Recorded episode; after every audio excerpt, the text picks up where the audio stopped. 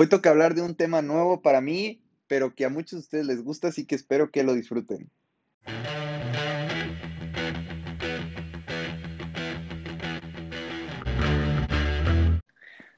Bueno amigos, hoy llegó el episodio de hablar de negros alopésicos y tenemos un invitadazo. Pax, ¿cómo estás? Muy bien, mi Jaime. Bueno, aquí estamos. Eh, quiero decir primero que yo, este es mi primer año viendo NBA y pues aquí a diferencia de mí, tenemos un cabrón que sí lo, sí lleva bastantes años viéndolo. Y hoy venimos a hablar un poquito de cómo está la NBA actual. Eh, hablaremos de las conferencias, del MVP y todas esas cosas. Primero, ¿tú cómo ves la conferencia oeste? ¿Qué equipos los ves súper favoritos? ¿Qué equipos los ves como que con esta posibilidad de mm. llegar a estar este como candidatos? Exacto. ¿Tú cómo lo ves? Bueno, yo, a mi parecer, yo veo a los Clippers y a los Lakers como siguen siendo los favoritos, obviamente, más que nada por la plantilla que tienen, por las rotaciones, ¿verdad? Que pueden llegar a tener. Los otros, el otro candidato posible es los Jazz, pero ellos dependen, no sé, su, la, lo que están haciendo ahorita no, no se podría mantener durante mucho tiempo. Sí, como que no es sostenible, ¿no? no, no es sostenible. Porque de hecho, por ejemplo, yo me considero aficionado a los Clippers y es del equipo al que más veo. Y veo que su rotación está muy cabrona. O sea, ves, este, ayer jugaron con sin cuatro titulares y le ganaron por 10 puntos al Miami Heat. O sea, y así como, así como están los Lakers, también están los, este, así como están los Clippers, también están los Lakers. En cambio, Utah, pues sí tiene buenos jugadores y sí tiene pues una rotación adecuada, pero como dices, es algo que en algún momento se van a caer un poquito y pues no sé si les vaya a dar para que lleguen a playoffs sus estrellas totalmente descansados como van a llegar eh, Kawhi Leonard, como va a llegar LeBron. Exacto. Bueno, los Lakers teniendo LeBron, o sea, cualquier equipo teniendo LeBron prácticamente ya está en las finales. Es prácticamente imposible que los quiten de ese.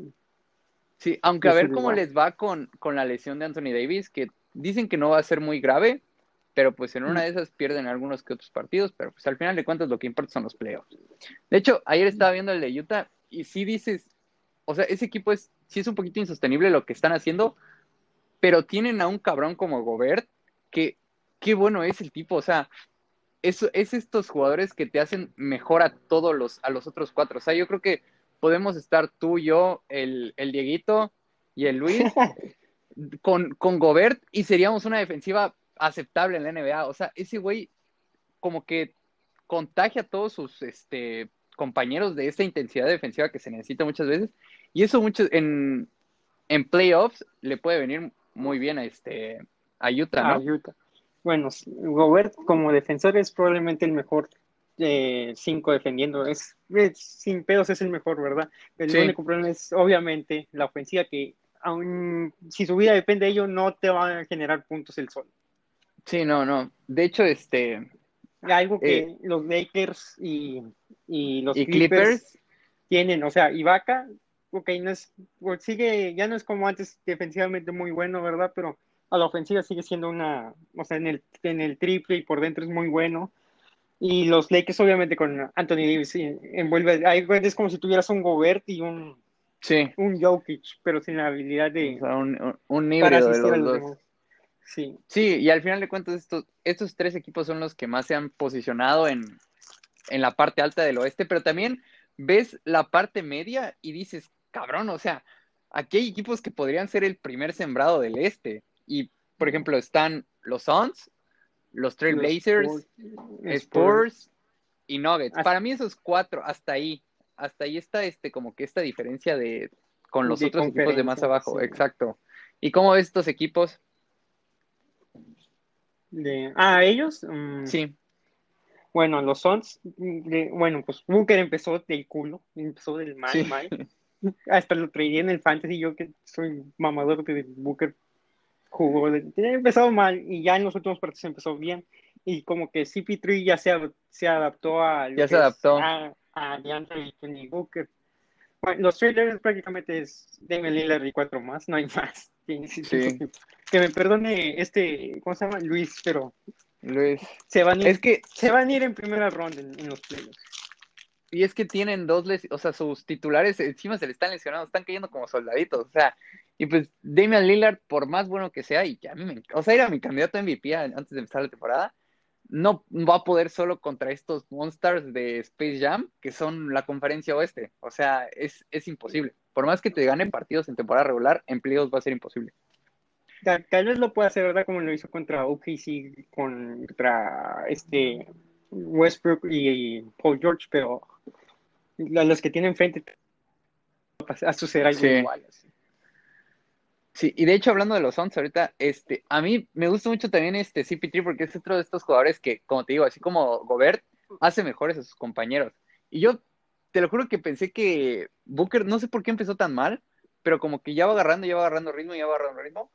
Y en una de esas, los Suns se pueden convertir en un equipo muy, muy incómodo para estos equipos top 3 en playoffs, sin problema. Ofensivamente sí, pero uh, defensivamente. Pero defensivamente les cuesta. Sí, demasiado. Y más a, a, DeAndre Ayton, que pues no, no, es no es lo mejor que digamos en la defensiva, pero hace su, hace su esfuerzo. Hace, hace lo que se puede. Y los sports, que tú le vas a los sports, que me mama la mascota de los Spurs, es de mis favoritos, el, maldito coyote. El coyote. Te lo que hasta lo sigo en, su cuenta de Twitter. Es Pero los, los Spurs, te das cuenta que es un equipo, o sea, no tienen como que estrellas, o sea, o no tienen ninguna estrella que sobresalte, pero todos juegan al mismo nivel y, y así están posicionados en el número 6 de la, de la conferencia oeste, ¿no? Bueno, los Spurs, bueno, desde que entró Popovich siempre ha sido así, de que no, o sea, obviamente hay un cabrón que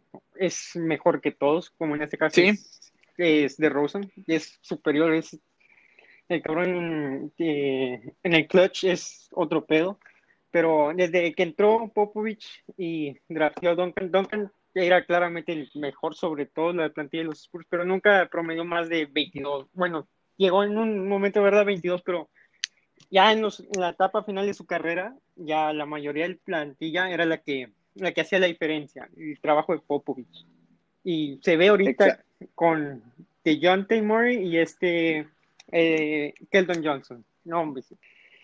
Es, es todo, es, ellos dos son trabajo de Popovich. Sí, o sea, y es y al final de cuentas, por ejemplo, el, el Miami Heat que el del año pasado, mucho, esto es lo que decía mucha gente, que era un equipo más que un este. no había ninguna estrella que sobresaliera así superlativamente. Y pues en una de esas los Spurs, al final de cuentas el estar en el oeste es muchísimo más complicado hacerlo, pero pues a lo, mejor no este año, en el siguiente o dentro de dos pueden estar ahí. Y el 7, los Nuggets, que tú cómo los ves?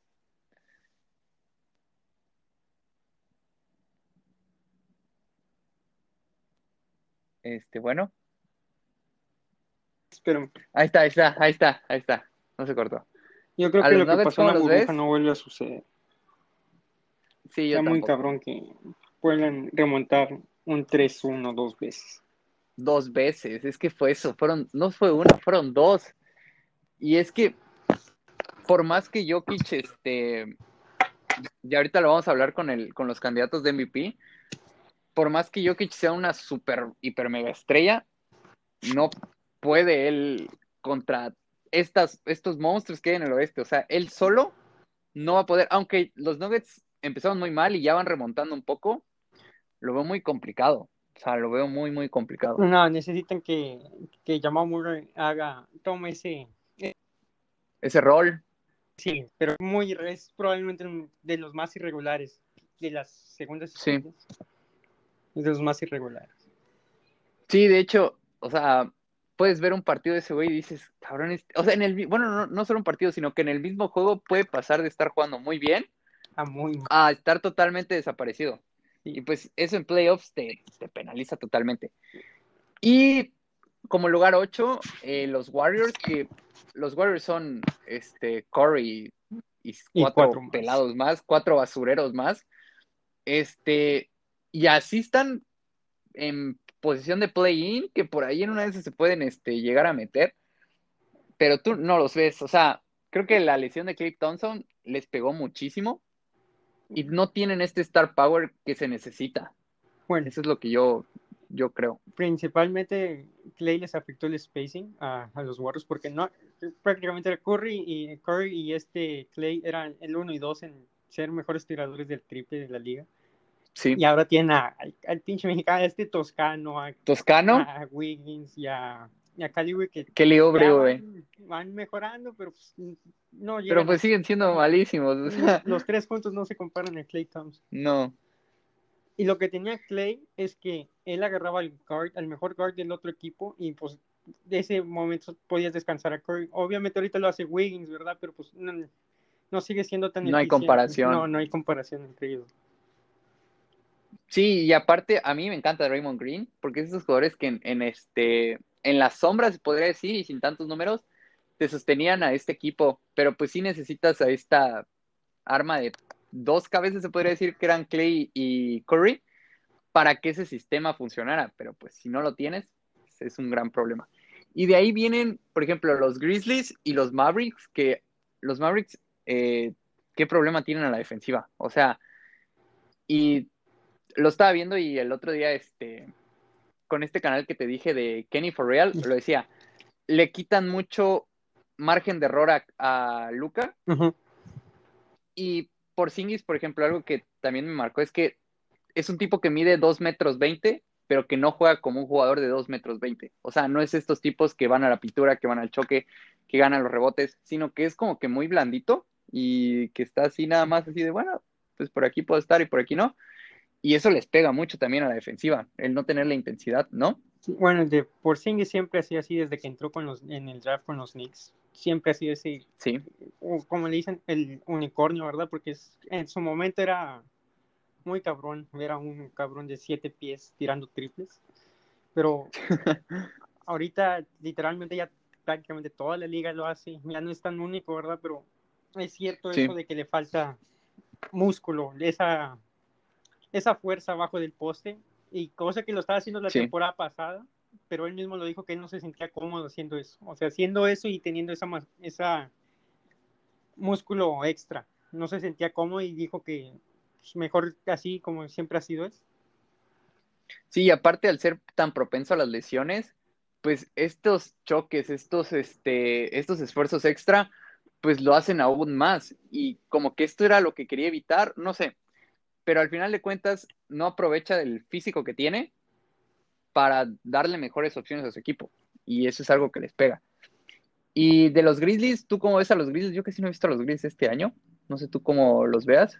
Yo he visto más a los Kings que a los Grizzlies, pero los Grizzlies ya es probablemente en unos 3, 4 años ya cuando se vaya Curry, Kyrie, probablemente muy seguro que en un NBA team y pues, es, es, tienen a él, tienen a Brandon Clark y a Jaren Jackson, pero Jaren Jackson creo que se está lesionado, lleva lesionado mucho sí, tiempo. Desde, desde el principio de temporada, sí, Y bueno, Jaren Jackson sostenía bastante al equipo en la defensiva y ahora solo es Jonas Valenciunas y Brandon Clark porque ya es bueno, pero no te sabe navegar las screens y el uno contra uno tampoco es que sea muy Eficiente.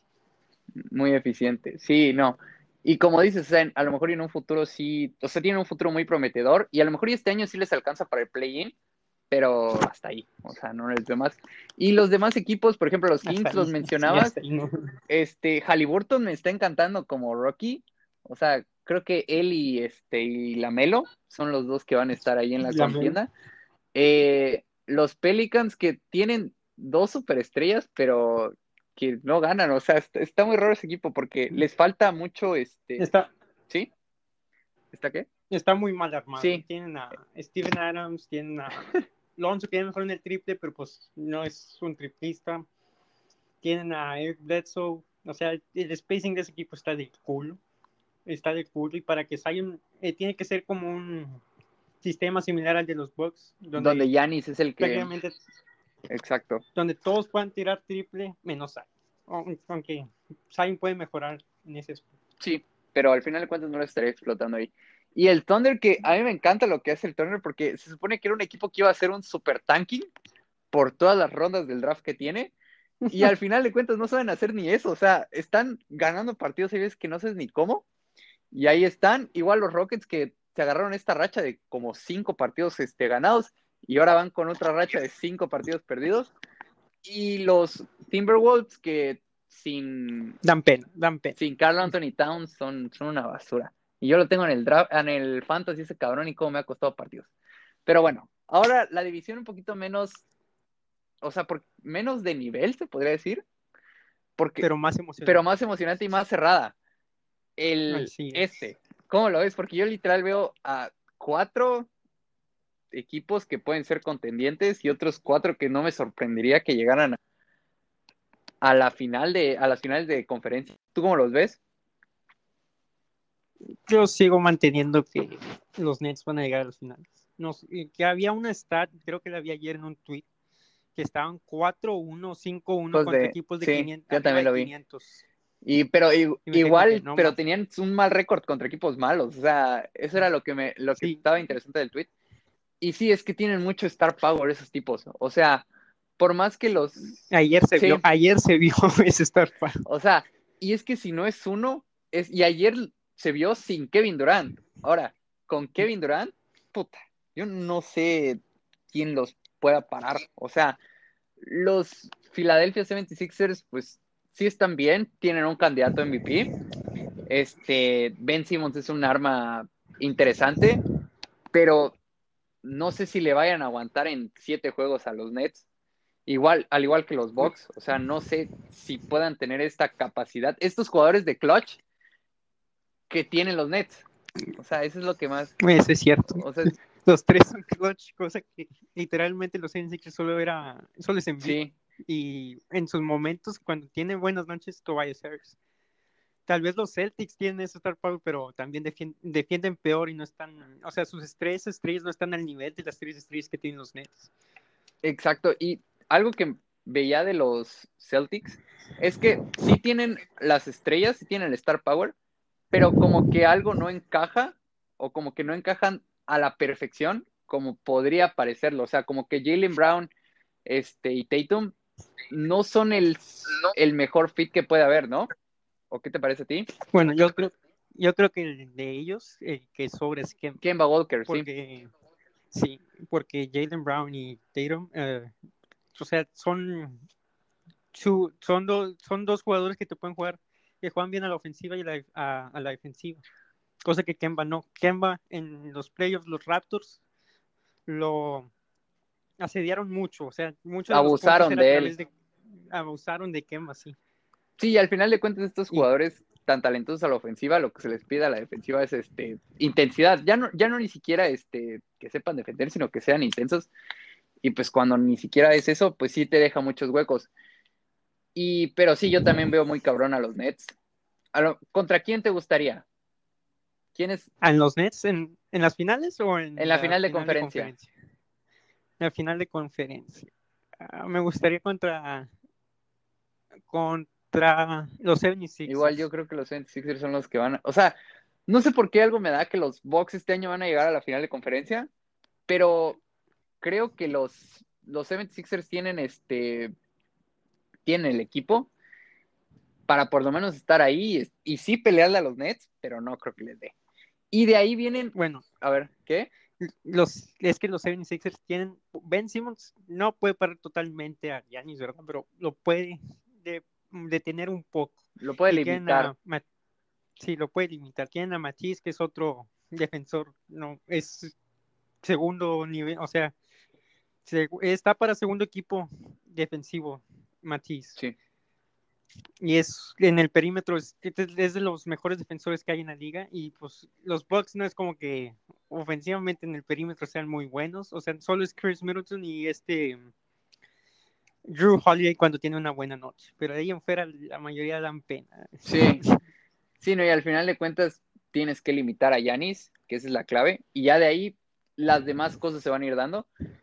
Y también algo que me encanta de los 76ers, a mí me encanta el hermano de Corey Seth, o sea, porque el tipo tiene unos números que dices, cabrón, o sea, no es normal, aunque al final de cuentas no sean, o sea, esos números son irreales, se podría decir, porque tiene unos porcentajes que dices, cabrón, o sea, es increíble que tengas estos números y al final los 76ers se ayudan mucho en eso porque al tirar desde el perímetro te da otras armas.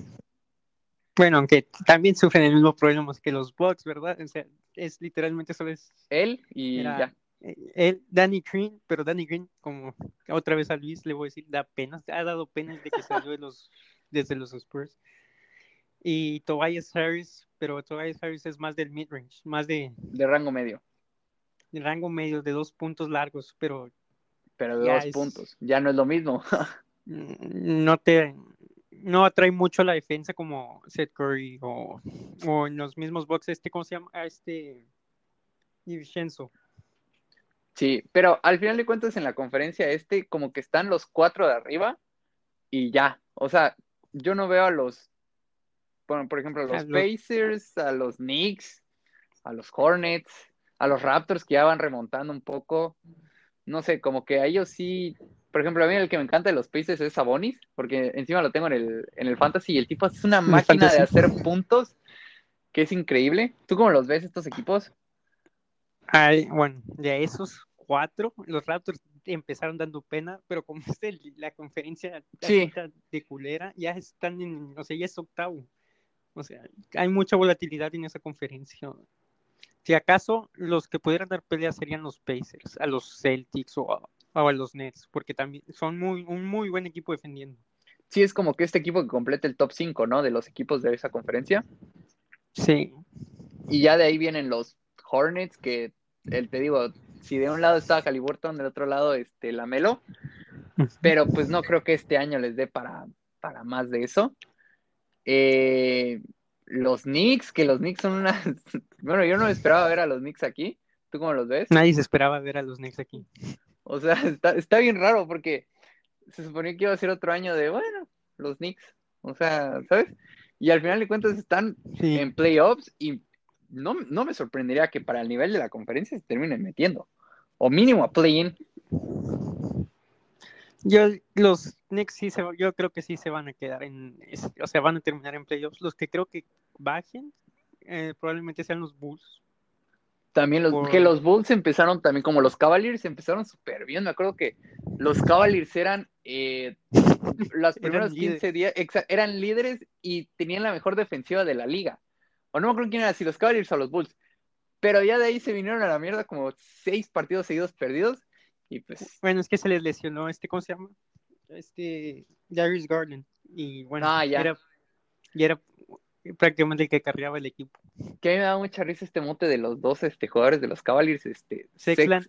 Sexland, exacto. Me da mucha risa, güey. Pero pues se lesionó y ya ni pedo. Y los, los demás equipos como que están muy, pues los Hawks, los Hawks yo me esperaba muchísimo de los Hawks.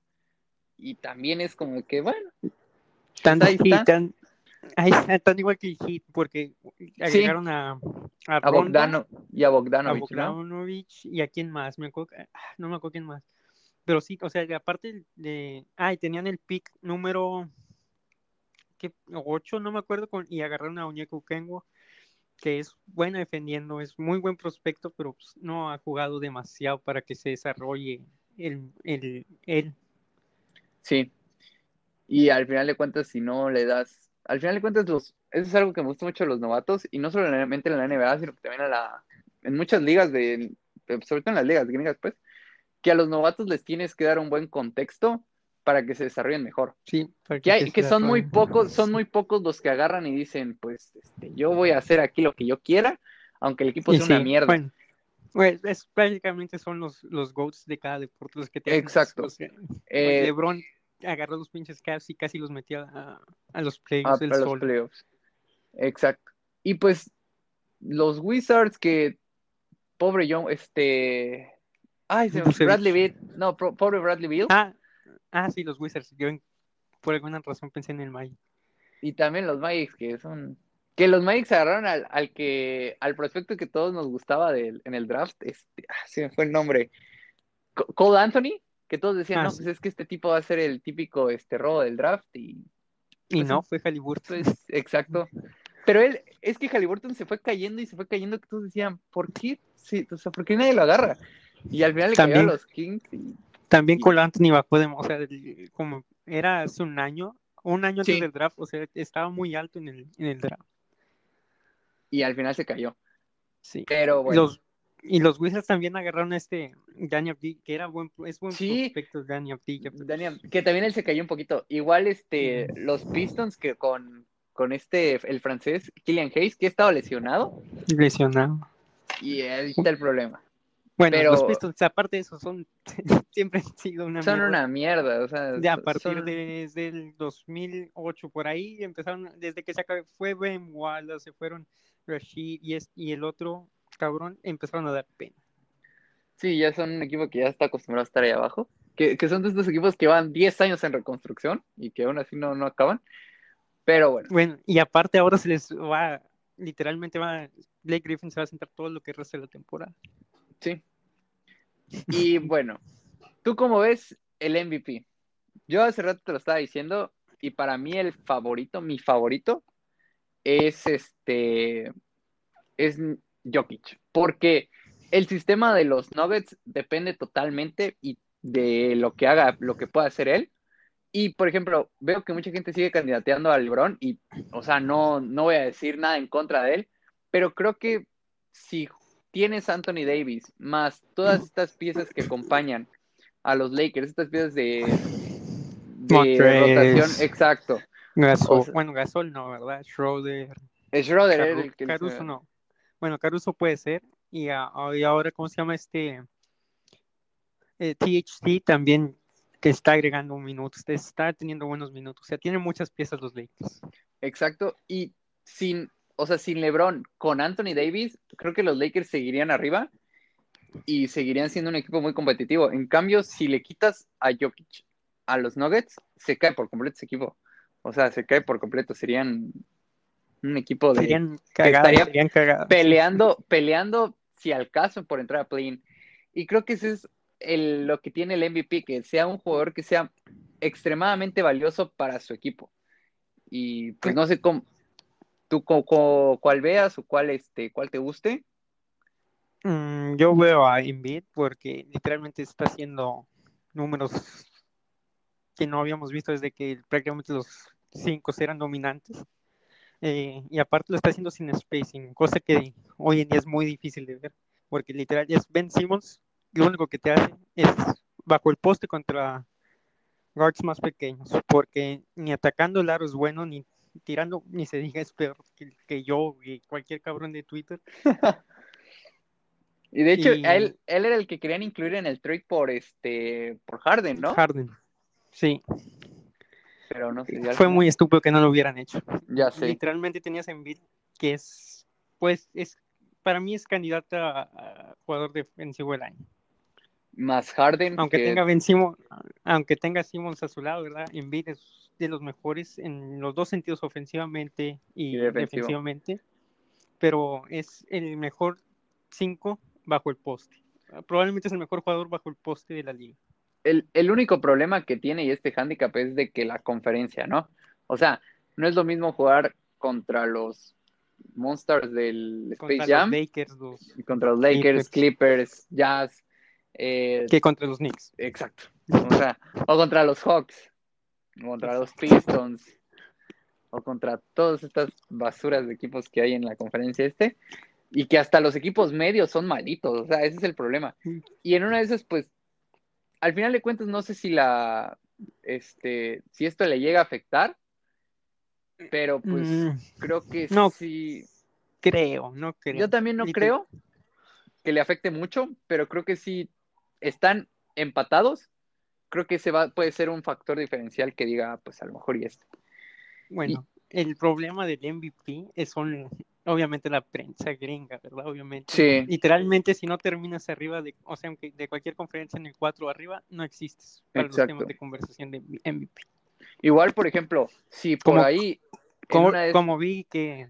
Ah, perdón, continúa, continúa. Ah, bueno, este, por ahí en una de esas, los Blazers, con todos sus lesionados, con este, este equipo que es Damian Lillard y cuatro tuiteros, si en una vez se meten en el top 4 de la conferencia oeste, para mí, ahí está el otro de los candidatos. No sé tú quién veas, qué, otro veas.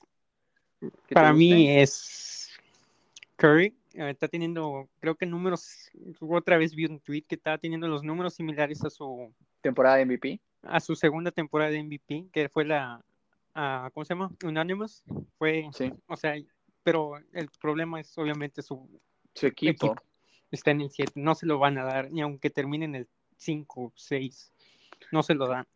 Sí, y, y, aparte este de este top 3 de arriba del oeste, yo creo que ya está muy complicado de desbancar por cualquiera de los otros equipos. No, no los nadie los alcanza. O sea, se, tiene que, el que acabe en ese 4 tendrá esa posibilidad de, del MVP. Y por ejemplo, si acaban los Suns, dudo mucho mm. que a, alguien de los 11 se lo den, o sea, ¿sabes? Sí, no se lo van a ya, Exacto. está, es, más un es más equipo que los Trailblazers. Exacto. Así que por ahí puede estar este la clave. ¿Otro candidato que te guste a ti? Otro. Mm, es que es Damon Lillard, Le, LeBron tiene que estar. LeBron tiene que estar. Jokic, Embiid, Curry y yo diría que alguien de los Nets, pero tampoco se lo van a dar a alguien de los Nets. Que sería Kevin Durant, pero, pero, no creo. Es que tienen. Se mostró ayer, o sea, no, no, se necesitan a Kevin Durant para ganar varios partidos. Exacto, y esa es la gran diferencia de los demás equipos. O sea, que no es como de que si les quitas a, a Harden o a Durant, van a ser malos. O sea, no. Van a seguir siendo buenos, a diferencia de los otros equipos. Y ahorita, esta no. Buenos en cierto sentido, ¿verdad? Porque. Sí. defensivamente. Creo que hasta nosotros le hacemos puntos defensivamente. O sea, nosotros le hacemos puntos a ellos. El problema es que esos cabrones te van a hacer 170 puntos y solo 120, así que está cabrón así, ¿no? Sí. Y ni de 120. Este... y ahorita, esta no te la pregunté, pero el Rocky, ¿quién te gusta para Rocky of the Year? Creo que solo hay dos en la carrera. Sí, pues solo es Kyrie y este Lamelo. Y ahí en fuera, los demás miran muy, muy abajo están los demás. O sea, tendrían que hacer una, una segunda parte de la temporada muy asquerosa. Sí, pero está cabrón. Wiseman, Wiseman, Wiseman, empezó bien, pero pues ya decayó, o sea, no decayó mucho, pero sí se decayó al, al ritmo en el que llevan los otros dos. Sí, no, está cabrón. Y por ejemplo, el que el que puede ahí de una de esas este, repuntar es Anthony Edwards por, este, por el regreso de Carl y Towns, que en una de esas le ayuda a los Timberwolves a, mejorar, pero aún así lo veo muy, muy complicado. Que una, que la Melo y, y este, Halliburton bajen el ritmo y que este güey lo suba tan cabrón como para estar en la contienda.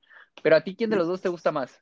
A mí me gusta más Halliburton. Lo que Halliburton es de jugador de jugador ya experimentado, cosa que es muy cabrón ver en un. Exacto, o sea, que no, no tiene esta necesidad de, aprender, sino que ya está muy bien adaptado a, las cosas que te pide la liga. Y creo que creo que la Melo tiene muchísimo más potencial, pero creo que Halliburton este año, o sea, que es el del premio, Halliburton es mejor en el presente. Exacto, o sea, creo que el premio exclusivo de Rookie of the Year se lo, para mí se lo debe llevar Halliburton pero que en unos tres años la Melo va a ser top de la liga, no lo dudo para nada. O sea, y que vaya a ser mejor que Halliburton, tampoco lo dudo. O sea, la Melo va a ser top, aunque, si no lo es, es por una lesión catastrófica. Sí. Porque no depende mucho, o sea, tiene buen físico, pero no ataca mucho el aro, no, no usa mucho su físico para crear lo que él hace. Exacto. Y literalmente lo que él necesita es este progreso en, adentro del, de la duela. O sea, ir mejorando estas, este, su capacidad y su experiencia para poder ser mejor en lo que él es bueno. Sí. Y bueno, pues hasta aquí sería todo. Bueno, faltan los saludos, que ahí te mandé el tweet de los saludos porque se ponen como malditos simios si no los saludas. Eh, ¿Dónde están? A ver, a ver, deja buscarlos. Ahí te lo mandé. Ah, a ver, yo te voy a mandar. Al Dieguito. un saludo para, Dieguito. para el pana Dieguito. Otro para, el cornudo de Lalo. para el Diego, el Negrete.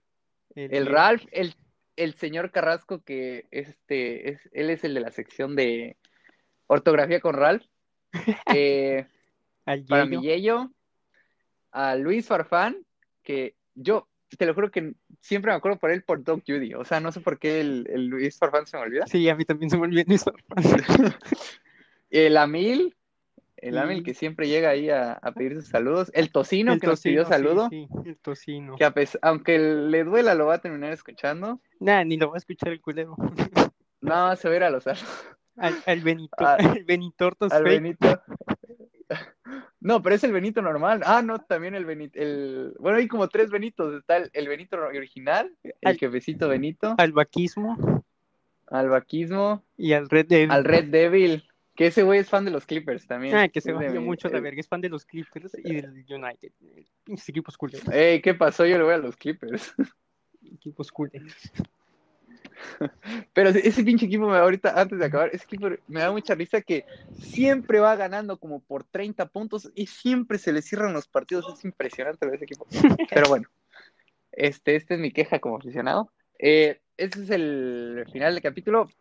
Ya van a salir los jueves los capítulos porque como que está mejor ese día, jueves en la tardecita por ahí, queda mejor. Y en la siguiente semana no tengo idea de quién va a venir. Eh, Sugiero por ahí tengo alguna. A ver quién, di una sugerencia. ¿Cuál, ¿Cuál es tu tema siguiente? Es que tengo tres, tengo como que tres diferentes. Una era hablar de la Liguita MX, otra con el Ureña, con el Ureña vamos a hacer el de regresos en la WWE, y uno de películas, pero no sé cuál. O sea, es que de la Liga MX no sé a quién invitar. Sugiero que el de películas con el eh, Luis Farfán. con esa puede ser buena.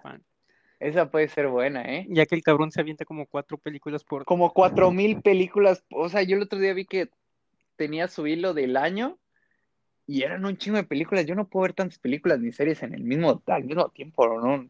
Ya ni sí, necesita aventarse una chaquetita de pérdida.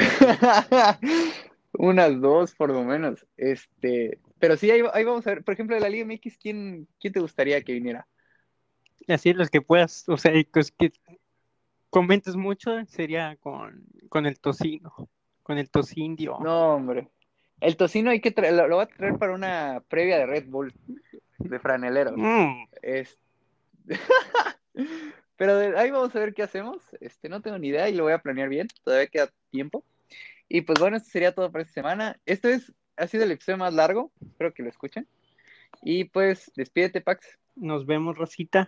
Aquí su pocho preferido. Favorito. Este,